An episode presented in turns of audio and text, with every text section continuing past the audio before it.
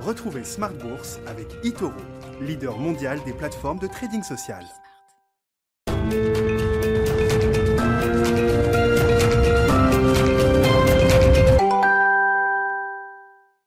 Bonjour à tous et bienvenue dans Smart Bourse, votre rendez-vous finance de marché, deux fois par jour à la mi-journée tout d'abord, de midi et demi à 13h, puis la grande édition euh, le soir à 18h30 où trois experts débriefent la séance du jour, mais aussi les grandes tendances d'investissement au sommaire de cette édition.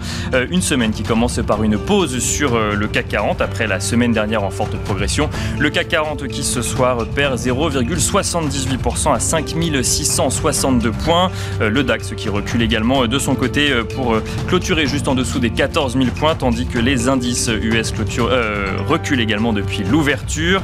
Cette semaine qui marquera notamment le début de la saison des résultats aux États-Unis avec BlackRock qui ouvrira, le bal jeudi, puis les publications vendredi des banques Citigroup, JP Morgan et Wells Fargo, publication du quatrième trimestre, donc vendredi, mais cette semaine qui sera aussi marquée par le discours de Joe Biden ce jeudi qui dévoilera le contour du programme de plan de relance qu'il souhaite mettre en place à son arrivée à la présidence. Si peu d'éléments sont connus à ce jour sur ce plan de relance, on parle d'un plan de plusieurs milliers de milliards de dollars et parmi les mesures envisagées, on retrouve cette volonté euh, d'augmenter les chèques à destination des plus démunis. Le plan précédent euh, approuvé euh, prévoyait une aide de 600 dollars par foyer. Joe Biden voudrait les faire passer à 2000 dollars. Nous verrons avec nos invités quel impact un tel plan de relance peut avoir sur la tendance en ce début d'année. Et puis dans la dernière partie dans cette de cette émission dans le quart d'heure thématique, c'est le sujet du capital investissement appliqué notamment aux PME et ETI qui sera l'honneur, un sujet abordé avec Christophe Deldic, président de Turenne Capital.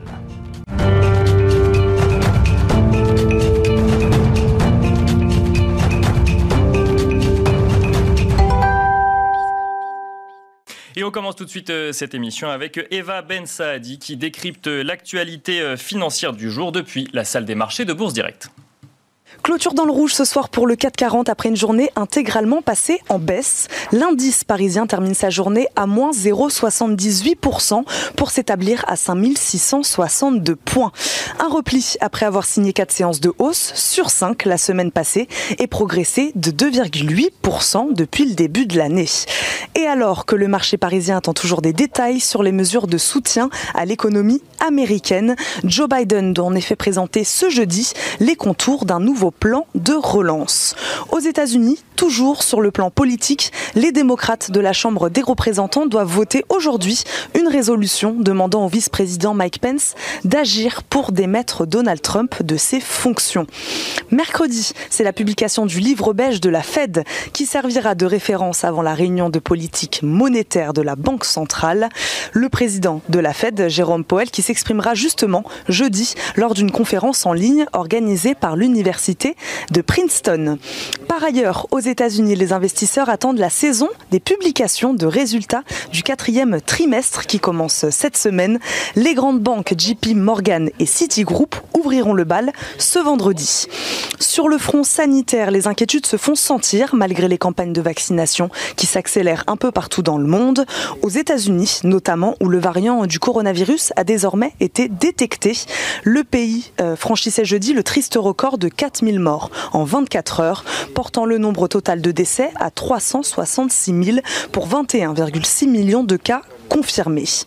La Chine annonce aussi euh, la plus forte augmentation quotidienne de cas de Covid-19 depuis 5 mois dans le pays. De retour en France et du côté des valeurs aujourd'hui, on a suivi Airbus qui a annoncé euh, vendredi avoir livré 566 appareils sur la période 2020, soit une baisse de 34% par rapport à 2019. Qui se dit prudemment optimiste pour 2021. Sanofi qui rachète la biotech Kimab, spécialisée dans le développement clinique d'anticorps, pour un montant initial de 1,1 milliard de dollars, un rachat qui lui permet de renforcer sa présence en immunologie. Suez, dont les CSE du groupe ont assigné, Suez, Veolia et Engie en procédure accélérée devant le tribunal de Nanterre afin d'obtenir davantage d'informations sur le projet de rapprochement défendu par Veolia. Total est en baisse à la clôture. Le groupe acquiert le leader français de la production de gaz renouvelable Fonroche Biogaz. Une des plus fortes baisses du 440 et celle de JC Deco qui termine à moins 7,98% à la clôture. BNP Paribas ayant dégradé le titre du groupe d'affichage et de mobilier urbain, le passant de neutre à sous-performance.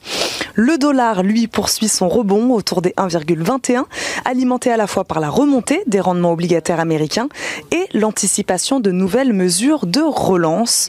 À l'inverse, sur le front du pétrole et après une semaine à la hausse, le baril de Brent recule sous l'effet de prise de bénéfices et de la remontée du dollar. Le marché pétrolier également à la baisse à cause des inquiétudes concernant la demande mondiale dans un contexte de durcissement des mesures de confinement. Il oscille à la clôture en dessous des 56 dollars. C'était Eva Ben Saadi qui décryptait pour nous l'actualité des marchés depuis la salle des marchés de Bourse Direct.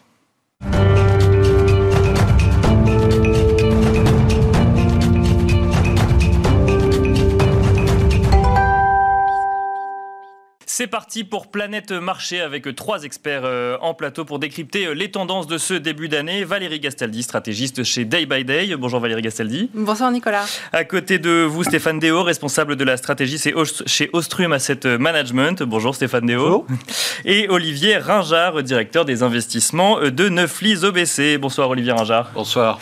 Alors on va parler euh, évidemment donc le CAC 40 qui fait une pause ce soir, mais au terme ou en tout cas à la suite d'une semaine plutôt folle, la première semaine de 2021, puisque euh, le CAC 40 gagnait plus de 100 points euh, en une semaine, porté notamment par euh, l'espoir d'un plan de relance avec des indices US qui, de leur côté, ont signé des records. On va commencer avec vous, Valérie.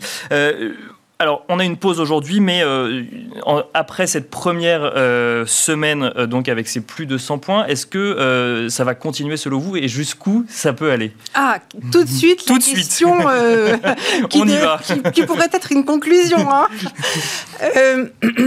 oui, moi je pense que ça peut se, se poursuivre Hum, il y aura des hauts et des bas dans l'année, bien entendu, ça va pas être une ligne droite, mais euh, déjà pour le mois de janvier, je pense qu'a priori on n'a pas vu le point haut, et puis euh, et puis on devrait pouvoir développer ça encore un petit peu euh, au cours de l'année 2021.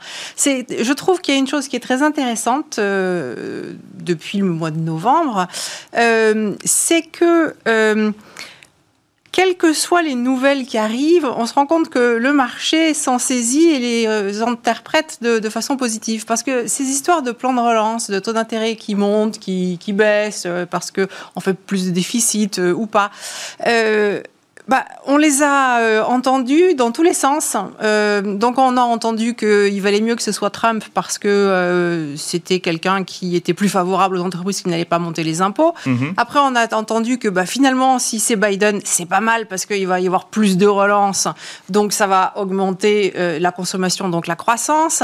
après là on entend des choses sur les taux d'intérêt qui remontent et du coup ça fait monter le dollar mais moi, je suis désolée, les taux d'intérêt aux États-Unis, ça fait déjà longtemps qu'ils remontent, enfin longtemps, euh, depuis quelques, plusieurs jours, quelques semaines qu'ils remontent, et que le dollar a baissé avec. Donc, c'est pas ça l'histoire. Euh, et pourtant, on l'entend, et, et, beaucoup de gens euh, continuent à voir les choses comme ça. Donc, il y a un brouhaha et quoi qu'il se passe, finalement, moi, ce que je retiens, c'est que on arrive toujours à faire ressurgir les côtés euh, prise de risque supplémentaires. Voilà, plutôt que dire euh, positif, c'est les investisseurs veulent prendre encore des risques de façon euh, assez euh, régulière. Donc, quel, que soit les pause, mais on est quand même dans une tendance à l'optimisme et, euh, à l'accroissement de, ces positions. Donc, donc, si je comprends bien, quelles que soient les nouvelles en fait que, que, reçoivent les investisseurs, on trouve toujours le moyen de voir le côté de les dépasser, de les dépasser. De les euh, et d'ailleurs, bah, on l'a vu, on l'a vu la semaine dernière avec les, chiffres de l'emploi qui décevaient par exemple aux États-Unis, et hop, automatiquement, c'est ça devenait une bonne nouvelle parce que ça allait peut-être favoriser euh, un plan de relance. Bah, oui, regardez, bon Tesla, il n'y a pas beaucoup de mauvaises nouvelles, mais on a bien, on a, on a quelque chose qui vole de record en record, qui sont difficiles à expliquer, hein, mais ça témoigne juste d'une volonté d'investir des gens qui sont à la recherche d'idées, qui, je ne dis pas que c'est une bonne idée, hein, mais peu importe, si on prend juste les faits, les faits nous disent que dans l'ensemble, les investisseurs veulent investir plus. Voilà. Stéphane Déo, sur, sur cet optimisme à toute épreuve, vous partagez cette analyse? Euh, je ne sais pas si c'est un optimisme à toute épreuve. Moi, il y, a un chiffre que je trouve intéressant, c'est euh, fin octobre, le VIX, qui est, euh, vous savez, l'indice de volatilité, future, était à 40, qui est un niveau assez élevé. Mhm. On est passé à 20 vers la mi-novembre, fin novembre, qui est à peu près la moyenne de long terme. Et cette baisse, elle est inhabituellement rapide. Alors on la comprend bien, hein. début novembre, il y a eu deux choses. Il y a eu des élections qui n'ont pas suscité une contest d'élection, puisqu'on a eu un, vainqueur qui était euh, évident. Bien sûr. Et puis on a eu les, vaccins. Et donc, effectivement, on est passé d'une situation qui était stressée, c'est-à-dire avec très peu de visibilité, avec énormément de risques, à une situation qui est, je ne sais pas si c'est de l'euphorie, si c'est de l'optimisme, mais un niveau de risque qui est revenu quelque part à la normale. La moyenne de long terme, c'est autour de 19, on est à 20 sur le VIX, pour reprendre cet exemple-là.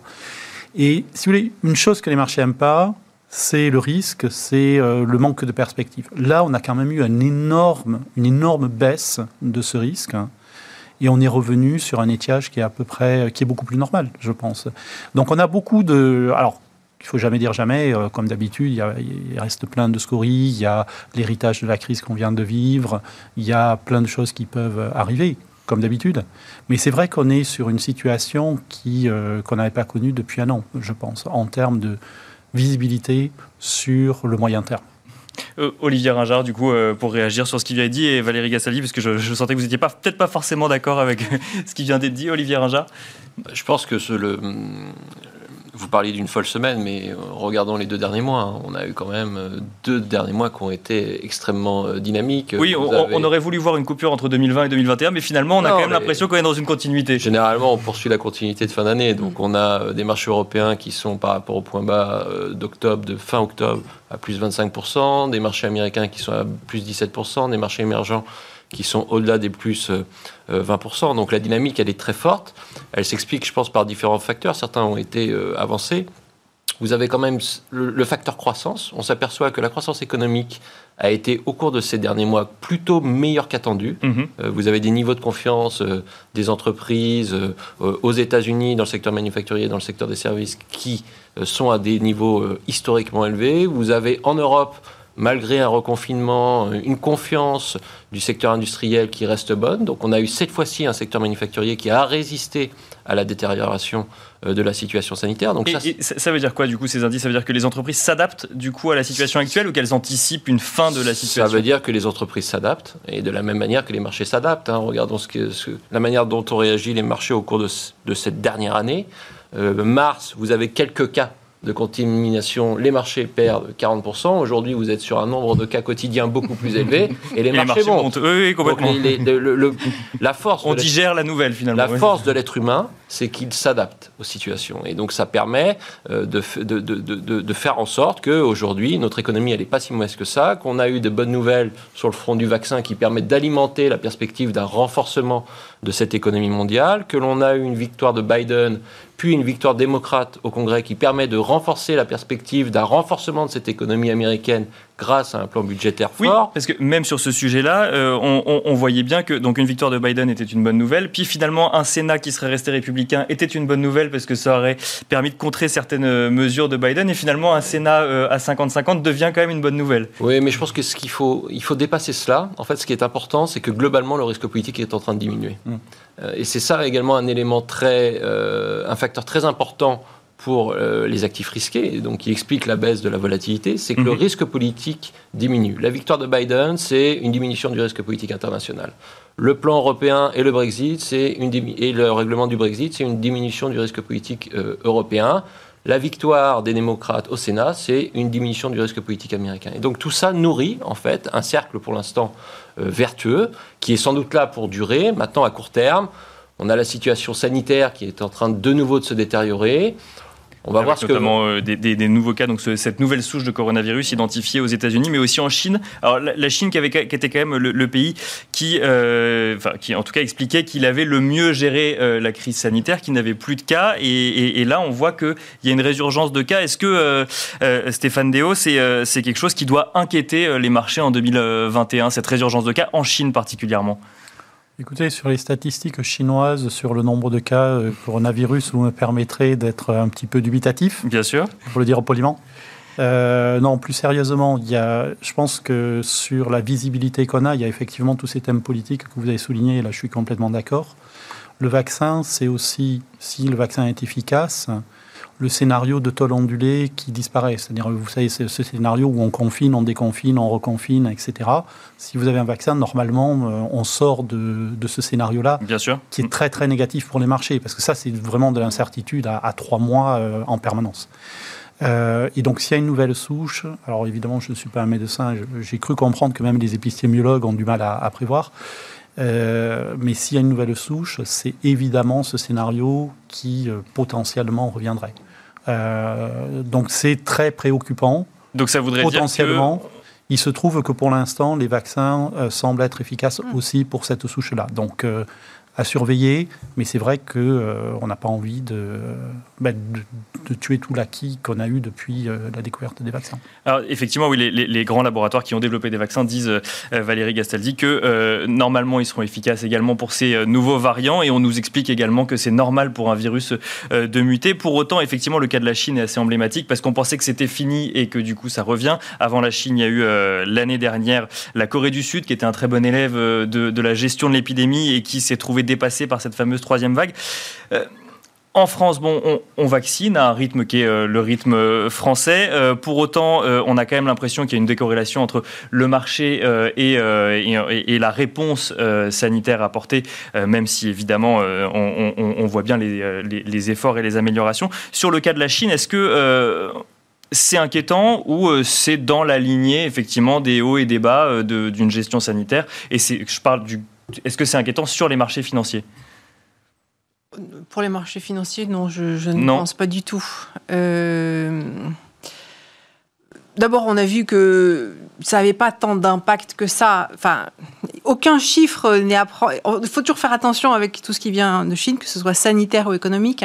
Mais enfin, euh, a priori, ils ont, si on voit les cours des matières premières et quand on sait que la Chine est souvent euh, pour moitié dans les achats de matières premières euh, importante, euh, a priori, ils ont quand même bien repris leurs achats de matières premières. Euh, donc, c'est que la croissance est revenue. Ils sont pas, euh, on, nous ment pas complètement. Donc, ils s'en sont vite remis. Ils ont pris des mesures absolument drastiques là tout de suite. Hein. Vous avez vu que c'est des confinements de trois semaines, c'est cinq mmh. tests pendant les trois semaines. Enfin, c'est. Et on, parle d'une centaine de cas et de 18 millions de personnes confinées. Oui, oui. Donc c'est. Bon, donc donc je pense pas qu'il faille se, se soucier particulièrement euh, de ça. Et puis, euh, puis les marchés, euh, ils sont. tout à l'heure, vous parliez de VIX qui est encore à, 20%. Oui, un sommet de marché sur le SP, ça se fait avec VIX à 10%. Donc, ça veut dire qu'on a des gens qui sont encore euh, suffisamment inquiets pour euh, acheter de la volatilité à 20%. Ça fait quand même deux fois plus cher euh, que ce que l'on paye habituellement. Si on regarde le niveau de la volatilité en janvier 2019, on devait être à 12. Et, et, là, on est nettement plus haut et la volatilité aussi est beaucoup plus haute.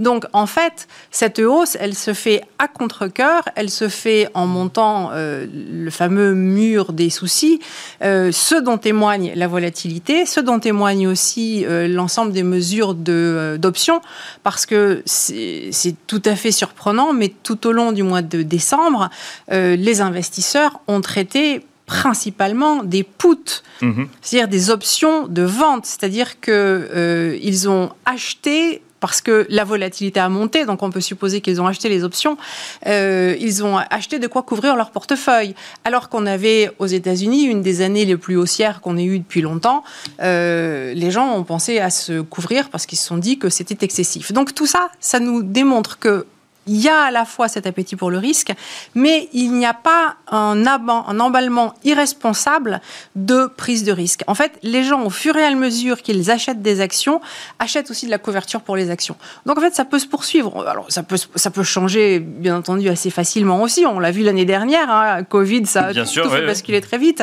Mais enfin, on est quand même dans un des cas qui, dans lequel le marché peut être résilient dans son mouvement. Stéphane Déo, une, réaction avant de... Non, non, je pense qu'il y a, en fait, il y a, pour moi, il y a trois éléments à la résilience du marché. Il y a effectivement le plus de visibilité qu'on a depuis quelques mois, problèmes politiques, épidémiologiques, etc. etc. Il y a euh, la reprise économique. Euh, si vous regardez les attentes de bénéfices des entreprises, depuis 4-5 mois, ils sont révisés à la hausse mhm. de manière très régulière. Alors, c'est pas violent, hein, entendons-nous bien. On a, on a pris euh, un énorme gadin et puis on remonte doucement, mais au moins on remonte. Exactement. Donc, euh, ça s'améliore petit à petit. Et troisième point, vous avez des taux d'intérêt qui sont à, des niveaux absolument euh, massacrés. Bien sûr. Et donc, avec, si vous voulez, quand vous actualisez des bénéfices futurs, parce que quand vous achetez une action, vous achetez le droit d'avoir une partie des bénéfices futurs. Donc il faut voir comment vous actualisez ces bénéfices futurs. Quand je vous donne le Bund à moins 0,5, que vous actualisez vos bénéfices futurs, forcément, vous vous retrouvez avec euh, un prix très élevé. Et je pense que ces trois éléments mis les uns à la suite des autres, ça vous explique qu'effectivement, il y a, y a plein de, une fois de plus, il y a plein de scories, il y a plein de problèmes qu'on a à court terme. Le marché a plutôt tendance à regarder pour une fois un peu plus loin que le bout de son nez et, euh, et à rester assez résilient, effectivement. Alors vous parlez donc du Bund euh, allemand. Euh, il y a également, euh, on a vu la semaine dernière les trésoreries à 10 ans, mm. donc les, bons d'État au Trésor aux États-Unis, qui sont repassés au-dessus des 1%. Olivier Ringard, avec notamment ces, nouvelles perspectives de dépenses budgétaires. Qu'est-ce que ça vous évoque pour cette année 2021 pour l'instant, pas, grand-chose. on prend acte pour le moment. Non, mais pour, l'instant, la remontée des taux longs américains, on va, on va la qualifier de non significative. D'accord. Parce que rappelons-nous qu'en fin 2019, début 2020, on était sur un 10 ans américain qui était entre 1,5 et 2% et qu'en 2018, le 10 ans américain était à 3% donc effectivement, là, il vient de passer de 0,50 à 1%, mais compte tenu des, niveaux très faibles de ce 10 ans américain, je pense que ce n'est pas très significatif. Mais l'évolution des taux longs sera sans doute un élément, euh, et peut-être, peut-être l'élément le plus euh, important pour euh, les marchés financiers et, en particulier pour les actions au cours de ces deux prochaines années. La question qui se pose est de savoir quelle trajectoire vont avoir les taux et en particulier euh, les taux américains. Aujourd'hui, on a un consensus qui est plutôt prudent à ce sujet-là, hein, puisqu'il considère que le taux 10 ans américain pourrait terminer l'année 2021 euh, autour de 1,20. Bon, on est déjà autour de 1,10. Mhm. Le consensus va sans doute réviser un peu à la hausse cette perspective de taux et aller nourrir aujourd'hui cette remontée des taux euh, américains qui est pour l'instant non significative. Elle se nourrit euh, de ce que l'on dit, perspective mhm. de renforcement de l'économie mondiale et américaine nourrie par le vaccin, diminution du risque politique et enfin soutien, soutien budgétaire, le tout avec des politiques monétaires extrêmement accommodantes.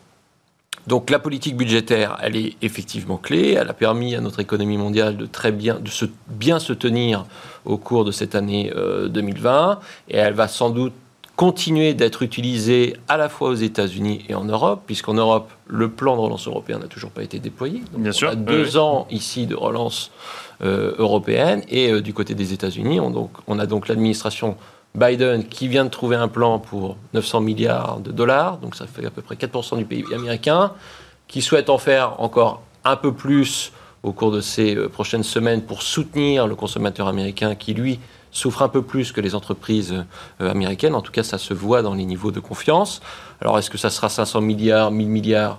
On ne sait pas trop, mais ça sera encore des points de PIB euh, supplémentaires. Et puis enfin, on a le grand plan d'infrastructure pour un montant, euh, pour l'instant, euh, pas très, clair, mais qui devrait également euh, utiliser le, levier, le levier de l'endettement. Donc tout ça, à la fin, peut faire beaucoup, peut faire une relance peut-être beaucoup plus forte que ce que l'on est en train d'anticiper pour l'économie américaine en 2021 et en 2022. Et si c'est le cas, ça peut quand même poser la question du comportement des taux. Donc ça, ça risque d'être un sujet pour les marchés quelque part au cours de cette année 2021. Et si on devait mettre le quelque part, on l'envisagerait plutôt pour le second semestre pour l'instant. Donc, donc ce, ce, ce, plan de relance, du coup, est plutôt une bonne nouvelle pour les marchés.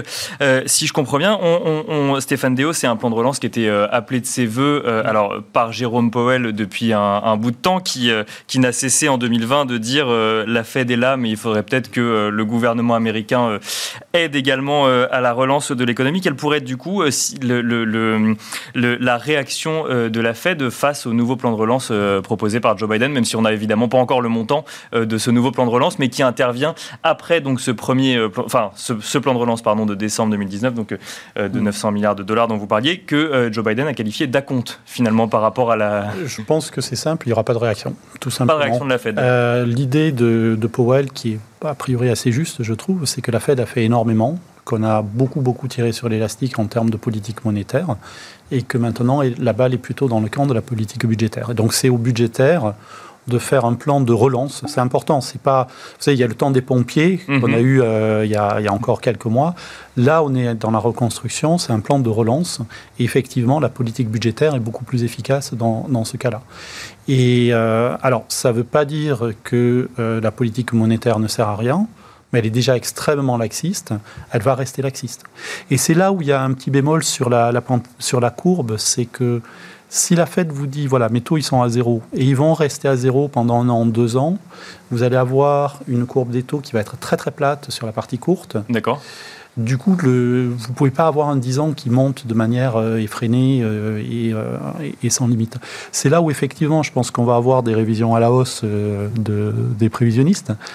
Mais c'est difficile quand même de, voir le 10 ans américain avec la politique budgétaire actuelle de la Fed de voir le 10 ans américain passer euh, au-dessus d'un 1,5 euh, dans les circonstances actuelles.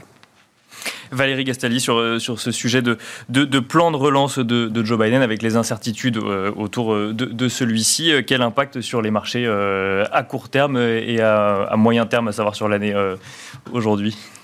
Je, je, suis tout à fait d'accord avec ce qui vient d'être dit. Hein. on a des taux d'intérêt qui peuvent monter encore un petit peu, mais enfin, qui sont bridés effectivement parce que la courbe des taux s'est beaucoup quantifiée euh, récemment et que même si, euh, on se projette dans deux ans, cette courbe des taux, elle, sera sans doute, euh, elle aura sans doute progressé encore. Là, sur les quelques mois de 2021, et en tout cas pendant le premier semestre, a priori, on ne peut pas envisager de, de, quantifier beaucoup, beaucoup plus que ça. Mais et, on continue à avoir une politique suffisamment euh, laxiste. Hein. On a des taux d'intérêt, même à 10 ans, qui vont rester a priori en dessous euh, mhm. des taux d'inflation. Donc euh, il n'y a pas trop de soucis de ce côté-là. On continue à financer l'économie relativement facilement, a priori. C'est ce que la Fed veut essayer de faire, justement. Elle veut toujours essayer de, de, rester avec surtout des taux réels qui soient bien négatifs pour inciter les gens à investir.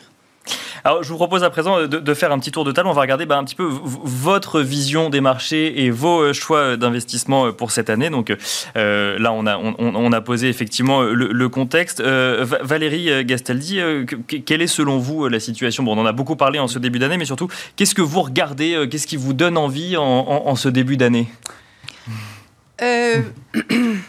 bah, Moi, une des choses les, les plus importantes euh, pour moi, c'est ce qui se passe sur les matières premières. Mhm. C'est le centre euh, du scénario. Euh, parce que euh, c'est ce que j'attends dans mes, euh, ma façon de suivre le marché, c'est de, de, regarder des cycles de long terme, voire de, de très long terme. Et que le retour d'une inflation commence toujours par une hausse du prix des matières premières. Après, il se transmet plus loin dans l'économie à des salaires. Euh, alors, il y a grand débat. Est-ce qu'effectivement, on va réussir à recréer cette euh, inflation aux États-Unis ou pas? Euh, Je pense que quand les gens pensent à ce qu'on va réussir à créer de l'inflation aux États-Unis, peut-être qu'ils se projettent déjà dans une inflation à 4, 5, 7 Pour moi, le débat, il n'est pas là parce que moi, je pense en termes de dynamique. Mhm. Ce qui compte pour moi, c'est pas tellement le niveau auquel sont euh, les taux d'intérêt ou les bourses. Ce qui compte, c'est euh, la façon dont euh, les prix bougent. Parce que, en fait, en tant qu'investisseur, nos émotions, elles sont beaucoup plus sensibles aux variations de vitesse qu'au niveau. Voilà. Euh, tout à l'heure, vous avez parlé du VIX qui avait été divisé par deux. Vous trouviez qu'il était très bas et je vous ai rappelé qu'en fait, historiquement, par rapport à un sommet de marché, il n'était pas si bas. Donc, on a bien cette différence entre vitesse et niveau. Euh, donc, pour moi, il y a un retour de l'inflation qui est à prévoir, mais ça va se faire sur quelques années. Je suis pas super inquiète pour 2021. C'est plutôt plus tard. Sauf que là, on est en train de créer ces bases de l'inflation. Et c'est ce dont témoignent les marchés de matières premières. Alors, est-ce que c'est bon, est-ce que c'est mauvais? Comme je vous dis tout à l'heure, en fait, au moment où l'inflation revient, c'est plutôt bon pour les actions. Parce que tant que la Banque centrale est euh, en retard sur l'inflation, parce que tant qu'elle n'est pas sûre que l'inflation revienne, et surtout là, mhm. elle est vraiment la crainte mondiale, c'est qu'il n'y ait plus d'inflation qui soit jamais là. Donc on veut tous de l'inflation pour euh, absorber ces dettes monumentales qu'on est en train de créer. Donc elle va laisser partir l'inflation, elle va la laisser filer en gardant des taux toujours plus bas que l'inflation. Elle va accompagner dans les années à venir l'inflation, mais en gardant des taux réels euh, faibles. Donc on va avoir cette inflation, et donc on a des marchés qui vont qui démarrent là sur les valeurs minière, euh, bien entendu. Euh, mais euh, dans l'ensemble, si on peut parler globalement, ce qu'on appelle les valeurs cycliques, mais tout ce qui joue la reprise économique, pour moi, c'est ce qu'il faut plutôt favoriser en 2021.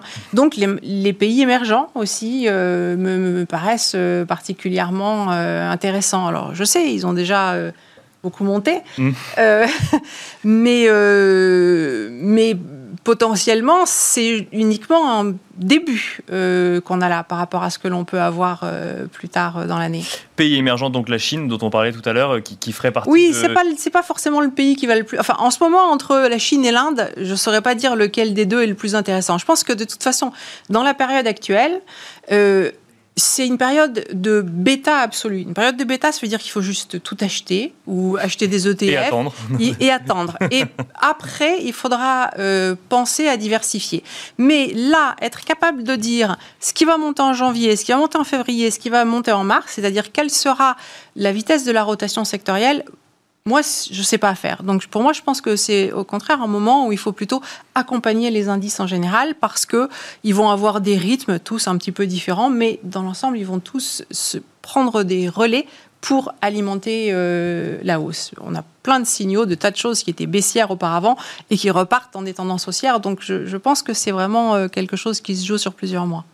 Olivier Ringard, euh, même question. Du coup, qu'est-ce que vous regardez, vous, après cette année 2021, en ce début d'année 2000, euh, euh, enfin après cette année 2020 pardon et en ce début d'année 2021 On regarde plein de choses. Plein de choses. Mais euh, au-delà de, au, de, ça, pour être plus précis, donc sur notre allocation action aujourd'hui, on est surpondéré sur, sur, sur, les actions. on avait remonté le poids des actions en deux temps. En fin d'année dernière, d'abord fin octobre, quand il y avait eu une, un petit trou lié à la détérioration de la situation sanitaire en Europe, et puis mhm. après après l'annonce de vaccins qui renforçait la visibilité sur les perspectives de croissance de cette année 2021. Euh, Donc ça, c'est le premier message sur pondération sur les actions, d'autant plus que les autres classes d'actifs ont des espérances de rendement qui sont, euh, somme toute, euh, nulles à quasi nulles. En tout cas, si on regarde le monétaire et les obligations d'État, on n'a pas grand-chose à, on pas grand chose à, espérer sur ce point-là. deuxième message, on est très diversifié aussi bien sur notre allocation régionale que sur notre allocation sectorielle. Donc sur l'allocation régionale, on a une légère surpondération sur euh, les États-Unis et on a euh, augmenté notre allocation sur les émergents en surpondérant euh, désormais les émergents et on reste sous-pondéré sur l'Europe. Qu'est-ce qui, quels sont les, déterminants de, cette allocation régionale? On en a quelques-uns. D'abord sur les États-Unis, c'est le fait que ce marché reste, somme toute, le marché le plus résilient mhm. dans le cycle qui a commencé en 2009. La question est de savoir si euh, depuis 2020, c'est un nouveau cycle ou pas. Euh, l'autre élément sur les marchés émergents, c'est qu'on a euh, aujourd'hui des marchés émergents bah, qui vont bénéficier de la reprise économique mondiale, qui vont bénéficier de la diminution du risque politique international, qui vont bénéficier du rebond des prix des matières premières pour certains pays émergents. Donc ça fait pas mal de choses, de facteurs de soutien. Il y a également un affaiblissement du dollar qui participe à donner des conditions de financement pour les pays émergents euh, très accommodante. Donc c'est la raison pour laquelle on est sur les pays émergents. Et puis enfin, du point de vue sectoriel, on a une allocation aujourd'hui qui est plus équilibrée. L'année dernière, jusqu'au mois de septembre, on était très croissance, euh, avec une surpondération des secteurs de la santé, du secteur de la technologie. Et puis depuis le mois de septembre, on est en train de davantage équilibrer notre allocation sectorielle en étant moins exposé à ces secteurs de croissance et plus exposé aux secteurs qui vont bénéficier à plein de la reprise économique. Donc c'est la raison pour laquelle, en diminuant par exemple le poids euh, du secteur technologique dans nos portefeuilles, on a augmenté en contrepartie euh, le poids des industriels, le poids des financières pour justement euh, jouer, bénéficier et profiter de cette reprise cyclique qui est en train de se dessiner et qui devrait s'accélérer au cours de cette année 2021. Stéphane Déo, alors on a abordé beaucoup de choses. Hein. On a parlé des matières premières, on a parlé des cycliques, euh, on a parlé des émergents. Qu'est-ce que vous regardez, vous, du coup dans... Ah, je, suis un peu embêté parce que je ne vais pas répéter pour une troisième bah fois la, même chose. parce que je crois qu'on est tous On a l'impression que les tendances sont quand même assez identifiées. Non, il y, a deux thèmes qui, euh, qui me semblent intéressants pour euh, essayer d'être un petit peu original. Le premier point, c'est l'inflation. Alors ça, c'est, je pense, un sujet qui est en train de monter petit à petit, effectivement. Et c'est là où notre belle histoire de taux d'intérêt qui progresse doucement peut être fausse. Parce que si à un moment donné, l'inflation revient plus vite qu'attendu, euh, on peut avoir quelque chose qui déraille assez vite. Il y a un sujet, moi, qui me fait un petit peu peur dans ce goût-là, c'est que si vous regardez la réaction des taux d'intérêt aux surprises d'inflation, mhm. elle est inhabituellement forte. Parce que le marché n'y croit pas à l'inflation. Donc quand vous avez une surprise d'inflation positive, tout d'un coup, le marché se dit, oulala, je me suis trompé, il faut bouger très très vite. Alors pour l'instant, les surprises sont très faibles, donc ça ne se voit pas vraiment. Mais si à un moment donné, on avait plus d'inflation plutôt qu'attendu, on pourrait voir des taux qui bougent assez rapidement. Ce qui valide tout ce que vous avez dit. Il ne faut pas être sur les, les Donc, souverains. Il faut mais il faut qu'elle arrive progressivement. il ne faut pas qu'elle arrive trop vite. c'est vieux, vieux, adage de, vieux euh, boursiers. Il faut que ça arrive, mais pas trop vite. Donc ça, c'est le premier point. Je pense qu'il faut regarder l'inflation. Euh, il ne faudrait pas que ça revienne trop vite, trop fort. Et deuxième point sur les émergents, là aussi, on est assez d'accord. Il y a un point qui est souvent sous-estimé, c'est que les émergents sont un, animal qui a énormément changé depuis 10-20 ans. C'est-à-dire qu'il y a, 10-20 ans, c'était quoi les émergents? C'était des banques, euh, des minières, c'était beaucoup de la value en fait. Mm-hmm. Là, on a de la tech, on a de la pharma, euh, on a du consumer, on a du on a de la Alibaba, on a concurrencer euh, des, oui, tech occidentales. On a du Tencent, on a etc. C'est plus du tout, du tout la même chose. Quand vous investissez sur de l'émergent à l'heure actuelle, euh, vous avez des compagnies technologiques qui sont en avance sur les compagnies de, l'OCDE, hein, dans, dans, certains cas, très nettement.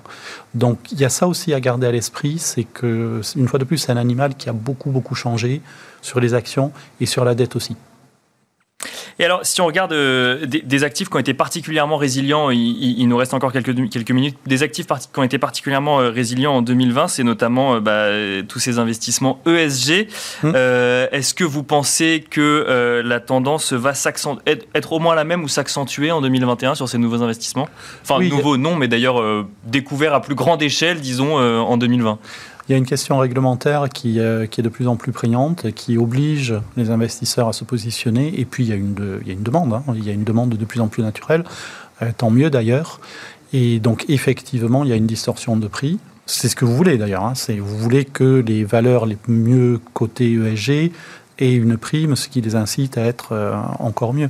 Donc, je pense que cette prime est plutôt pérenne, oui, effectivement. Valérie Gastaldi sur, sur, sur l'ESG, euh, effectivement, parce que du coup, on a beaucoup parlé euh, des, matières premières. On a, on a l'impression que c'est des valeurs qui sont d'un côté assez résilientes et qui, de l'autre, pourraient presque venir concurrencer en fait leurs leur, euh, concurrents plus traditionnels. C'est-à-dire qu'au-delà en fait de, l'engagement éthique sur ces valeurs, derrière, il y a de plus en plus une logique économique. Je vous sens moins d'accord, pas forcément d'accord. Ah. euh... Bon, en 2020, on a, beaucoup parlé de l'ESG euh, pour, euh, pour plusieurs euh, raisons. Bien entendu, l'une d'entre elles, ça a été Covid, avec potentiellement le fait que le changement climatique ait exacerbé l'arrivée de ce virus. mais aussi parce qu'en bourse, les portefeuilles ESG ont particulièrement bien performé. Mais finalement, euh, si vous regardez ce qui s'est passé depuis mi-2018, bah, les bancaires, qui sont en général très mal cotés en ESG, ont beaucoup baissé. Euh, l'énergie s'est effondrée, c'est très mal mhm. coté. Les valeurs minières n'avaient pas un parcours absolument fabuleux. Euh, donc déjà, on a les, les secteurs qui, dans l'ensemble, sont les moins attrayants euh, pour ce qui est de l'éthique. Bien sûr. Euh, qui, euh, et puis souvent aussi de la, de la, gouvernance, de la parité homme-femme, etc. C'est souvent par là qu'on trouve les parités les plus basses, hein, alors que dans les consumer goods, il y a beaucoup plus d'efforts qui sont faits. voilà. Alors, est-ce que est-ce que c'est un mouvement qui va durer en, en termes de actifs qui veulent s'investir dans des fonds ESG Oui, je pense que ça, c'est une tendance qui, qui va durer. Maintenant, est-ce que euh, ces fonds vont avoir euh, des performances toujours aussi brillantes? Ça, c'est ce dont je suis pas euh, sûr parce que, euh, par vous exemple, quoi qu'ils ont bénéficié en 2020 du désamour. Euh, écoutez, ça fait quand même des années qu'il y a des fonds qui existent, qui sont sans tabac, sans euh, sans armes, etc. Ou bien alors symétriquement qu'on fait des indices avec tabac, armes, sexe. Hein, je sais plus comment ça s'appelle. Enfin, il y avait il y avait Goldman sans doute qui avait les un stock. Les, les, les sin stocks. Les sin stocks. les sin stocks, voilà. Les actions du les valeurs du péché. bah, ça surperforme beaucoup l'ensemble des bourses. Bon. Euh, donc, l'éthique et la finance, en termes de performance, pardon, euh, ces valeurs-là Oui, les, les, valeurs du péché, on, les valeurs surperforment énormément, les bourses, surperforment énormément les, les, bourses dans leur ensemble. Alors, est-ce que l'ESG va réussir à surperformer? Si vous voulez, si l'énergie, les mines, euh, les banques se rattrapent, fonctionnent bien, bah non, l'ESG ne va pas surperformer. Mais c'est pas pour ça qu'il n'y aura pas un afflux de capitaux, parce que les gens vont être sur le momentum des performances précédentes. Et puis, tant mieux. Enfin, je veux dire, mais il faut faire une différence entre les capitaux entrants. Et en fait, euh, il se trouve qu'on peut avoir des capitaux qui entrent et des, secteurs qui, pour autant, ne caracolent pas euh, en tête des performances. Olivier Rajard, sur, la partie ESG de, de, de l'investissement, du coup, quelle est votre position? Je pense que l'ESG est quand même est quand même une, problématique assez vaste, hein, parce que euh, pour, plusieurs raisons. D'abord, il y a, un effet de demande, donc qui, est là et qui est bien identifié de la part des investisseurs. Et l'année dernière, on a vu beaucoup d'afflux sur, ces, sur les stratégies ESG. Après, il y a un effet régulation, régulation des autorités de tutelle qui incitent donc les, les, les, les, institutions financières à clarifier justement leur position sur l'ESG, s'ils réalisent des investissements ESG ou pas. Il y a également la régulation des entreprises, hein, sur lesquelles on a de plus en plus de régulation sur ces problématiques environnementales, sociétales et de gouvernance. Donc ça, c'est le premier élément. Deuxième élément, il, a la, il y a la différentes manières de faire de l'ESG. Mmh. Euh, et mmh. au sein de l'industrie financière, on a une palette de SG qui Bien est euh, extrêmement large. Une palette de labels aussi. Mais... Vous avez une, une, et un nombre de labels extrêmement important. Donc vous avez, euh, on va dire, de la simple intégration ESG, où vous regardez, par exemple, dans un processus d'investissement, la notation ESG d'une entreprise.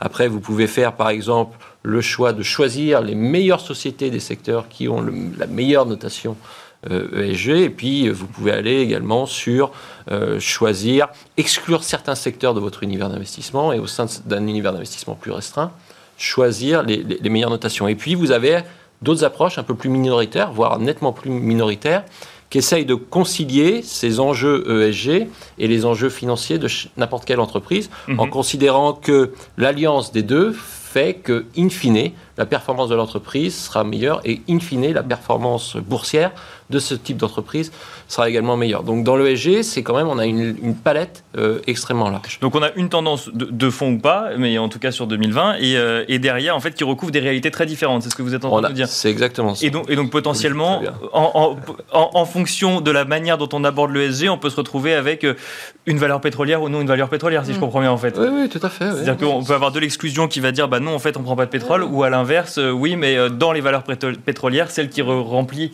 le plus les critères ESG, c'est celle-là. Mais c'est exactement ça.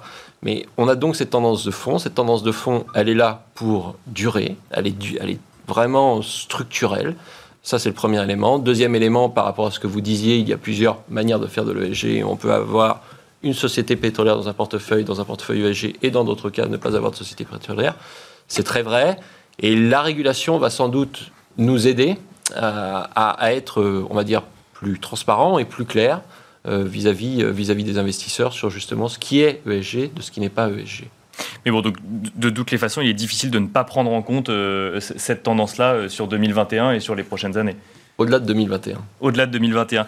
Il nous reste euh, une minute euh, trente. Stéphane Déo, euh, on, va changer radicalement de sujet. On va revenir sur deux, deux, pays dont on a déjà parlé. Il s'agit des États-Unis et de la Chine. une info qu'on a vu du coup passer ce week-end, c'est les États-Unis qui viennent d'annuler les restrictions avec Taïwan. Qu'est-ce qu'on peut se dire? Est-ce qu'on peut se dire quoi? C'est un, petit croche-patte pour, euh, pour la future administration Biden de la part de l'administration Trump ou au contraire, euh, c'est on, on, se souvient quand même que les relations commerciales entre la Chine et les États-Unis, euh, ça a donné là sur les marchés pendant un certain nombre de, temps. Cette nouvelle décision, à quoi est-ce qu'on peut s'attendre et qu'est-ce qu'elle, enfin, oui, à quoi est-ce qu'on peut s'attendre sur 2021 C'est une décision de toute façon par un président qui part dans 15 jours, hein. mm-hmm. même pas. Euh, par contre, il y a un point qu'il faut garder à l'esprit, c'est que s'il y a un consensus bipartisan à Washington, c'est sur la Chine.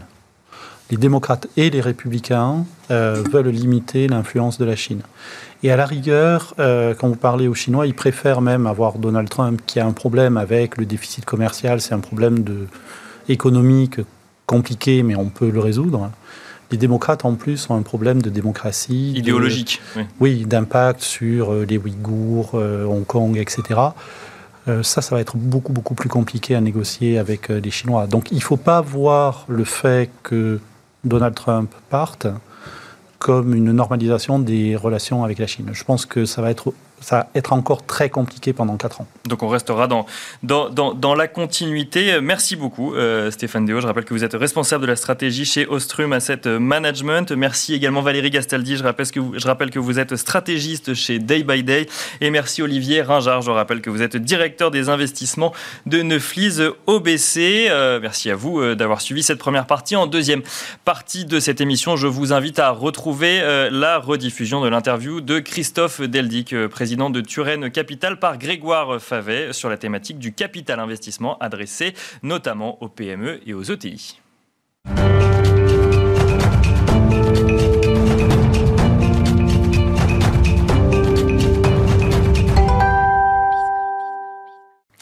Et nous allons à présent euh, retrouver la rediffusion euh, de l'interview de Christophe Deldic, euh, président de Turenne Capital. Interview réalisée par Grégoire Favet sur la thématique du capital investissement, adressée notamment aux PME et aux ETI.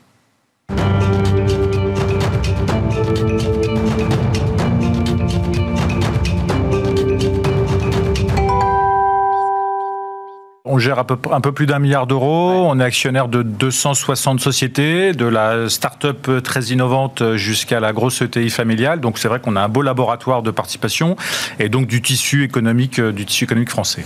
Bon, 2021, c'est l'année de la bataille des fonds propres pour un bon nombre de ces entreprises, PME, ETI, qui ont accumulé pour certaines d'entre elles une, une, dette de survie, une dette euh, Covid au cours de l'année 2020. Euh, et pour le capital investissement, j'allais dire, c'est l'année où, où jamais, pour démontrer enfin, peut-être, toute votre utilité auprès des chefs d'entreprise.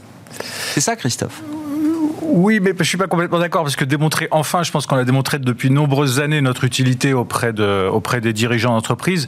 Mais ce qui est sûr, c'est que cette année et cette incertitude qui arrive encore sur la poursuite de l'année 21 fait qu'un dirigeant euh, ambitieux, audacieux doit, de manière, euh, j'irais à mon avis aujourd'hui très forte, sécuriser ses fonds propres parce que l'année 2020, on l'a vu, c'est une année pour à peu près tous les secteurs d'activité, euh, des résultats qui ont pu baisser et donc une année où la dette est, a fortement augmenté. La dette, ça se rembourse, euh, hein, généralement, mais la dette euh, pour euh, financer les avances sur recettes.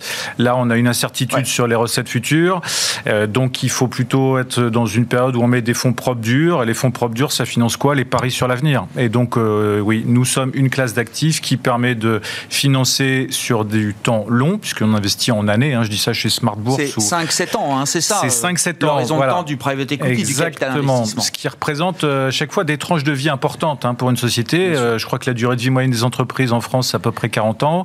Donc quand on reste 7 ans, vous voyez qu'on est là sur du très long terme par rapport à la taille des sociétés. Je dis démontrer enfin, alors c'était peut-être un peu provocateur de ma part, mais parce que vous lancez quand même un appel aux patrons de PME ETI et au capital investissement d'une certaine manière. Il va falloir convaincre ces chefs d'entreprise. S'il y a besoin de les convaincre, c'est qu'ils ne sont pas totalement convaincus justement peut-être du bien fondé ou de l'utilité de faire rentrer un groupe de capital investissement aujourd'hui dans, dans, dans, son tour de table Il y, a une image encore un peu dure peut-être autour de ce capital investissement. Une image un peu dure, c'est, je, je, pense qu'on a, oui, il y a encore une méconnaissance, méconnaissance. De, de, ce que nous apportons au capital. Alors euh, peut-être pour rétablir quelques vérités, euh, nous finançons avant tout des projets de croissance. Alors bien sûr, comme tout investisseur, quand on rentre au capital d'une société, on est là pour créer de la valeur et faire de la plus-value.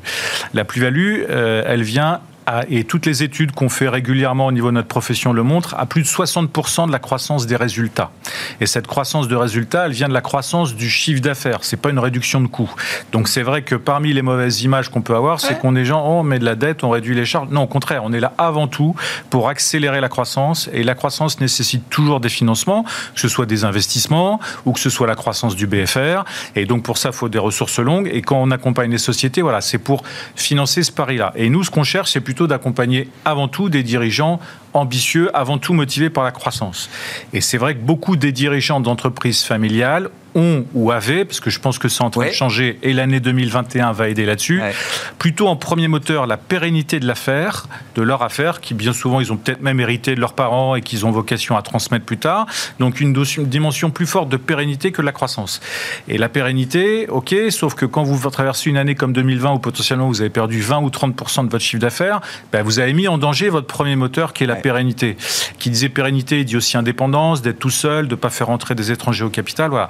Et donc là où je pense qu'en effet les choses doivent changer et où notre euh, métier doit contribuer à accompagner les dirigeants là-dessus, c'est de dire on va vous mettre les fonds propres pour faire de la croissance, et c'est la croissance qui vous rendra pérenne. Voilà. Au-delà du discours, comment on les convainc concrètement, euh, Christophe? C'est plus que du capital que vous apportez? Oui, on apporte beaucoup plus que des capitaux. C'est un accompagnement, euh, j'irai au quotidien. On est membre soit de conseils d'administration, de conseils de surveillance, de comités stratégiques. Ça dépend des, des, des, des sociétés, de leur mode de gouvernance. On est on ne prend pas la place des dirigeants. On est à côté d'eux pour les soutenir et d'être là pour tout ce qu'on appelle les événements un peu stratégiques, que ce soit une acquisition, le financement d'un investissement, un recrutement d'une personne clé. Et puis on brise un peu cette solitude pour aussi apporter notre input, nos idées sur, euh, bah, regardez, votre marché évolue de telle manière, vous êtes comme ça dans le marché. Finalement, on se rend compte que beaucoup des dirigeants qu'on accompagne connaissent assez mal leurs concurrents et leur marché. Ils sont au quotidien au turbin, mais ils n'ont pas mm. forcément une vision euh, d'un marché qui évolue. Et on leur donne aussi cet éclairage-là et notre vision.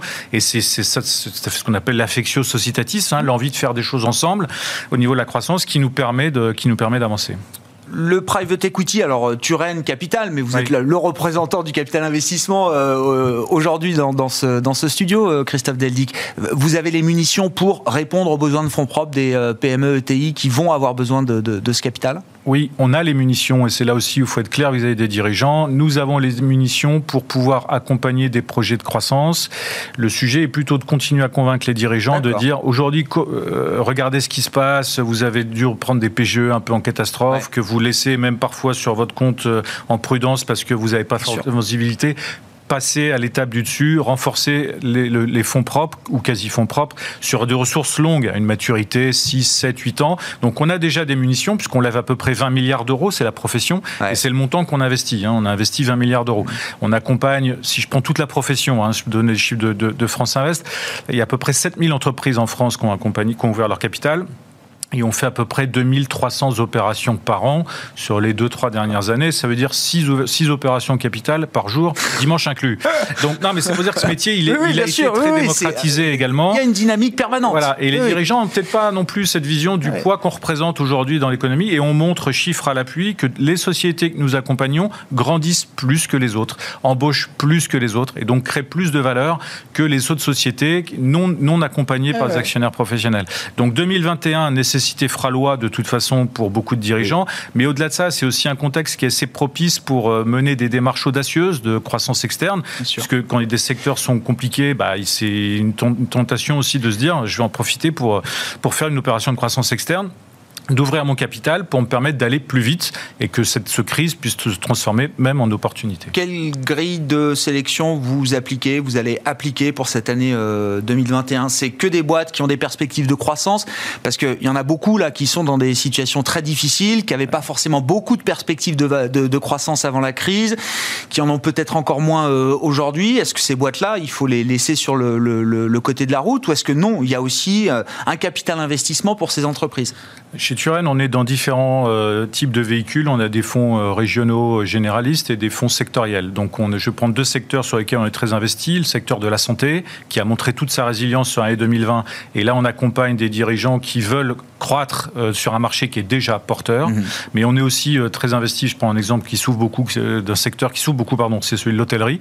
Donc, où on est très investi. On est propriétaire de 43 hôtels. Et bien que la conjoncture soit compliquée, on continue à investir. Mardi, on a acheté un hôtel en plein centre de Strasbourg, ah entre la gare et la cathédrale, au moment où le Parlement européen est fermé et où les taux d'occupation sont catastrophiques dans les hôtels, y compris à Strasbourg, et eh ben nous on investit et on croit que à moyen terme, pour dire dès 2022, euh, on aura euh, en effet fait un investissement intelligent. Le critère numéro un, il n'a pas changé entre 2020 et les années précédentes, c'est le dirigeant, le profil du dirigeant qu'on accompagne. Est-ce que c'est un dirigeant qui porte un projet de croissance ou est-ce que c'est un dirigeant qui est plutôt euh, frileux, qui veut gérer l'existant et pas prendre trop de risques? Et notre critère, c'est d'accompagner un dirigeant qui est motivé par la croissance, même sur un marché compliqué, on arrive à, générer des opérations créatrices de valeur pour finir, si on se place du côté de l'épargnant, investisseur, euh, de, vos clients euh, privés, alors euh, private equity était une classe d'actifs, hein, si je la définis comme ça, souvent réservée aux institutionnels ou aux grands fonds. Est-ce que ça change? Est-ce que l'épargnant français, qui a accumulé beaucoup d'épargne, nous dit-on, est-ce qu'il a accès aujourd'hui plus facilement à ce type d'investissement? Oui, et c'est un de nos challenges dans notre profession sur l'année 2021. Euh, euh, je crois que les épargnants veulent s'intéresser de plus en plus à notre classe d'actifs pour deux raisons. Un, on a une rentabilité qui est, qui est, qui est bonne, qui est performante, meilleure que les autres classes d'actifs, même si, comme on reste sur du temps long, on ne donne pas une liquidité euh, comme on peut l'avoir. Il faut accepter cette moindre liquidité. Cette moindre liquidité, mais on est des investisseurs sur des PME dans les territoires, et beaucoup d'épargnants de la, performance financière, on ressent qu'ils veulent aussi donner du sens à leur épargne.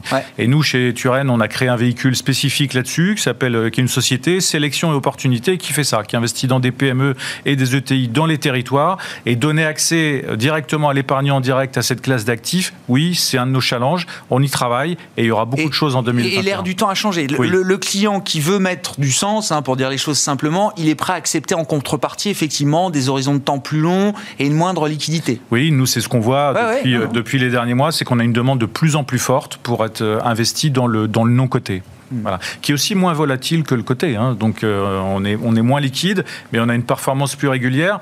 Et puis c'est plus concret, c'est pour, pour, les, pour les épargnants. Donc on a cette demande. À nous de créer aussi dans la métier les véhicules qui permettront de, de, de mieux flécher cette épargne directement au capital des sociétés.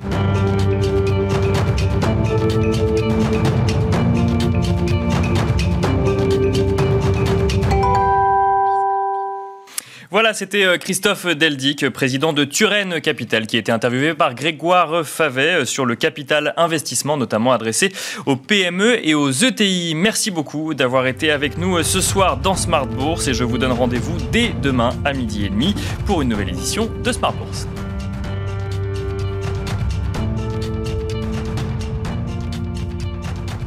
C'était Smart Bourse avec Itoro, leader mondial des plateformes de trading social.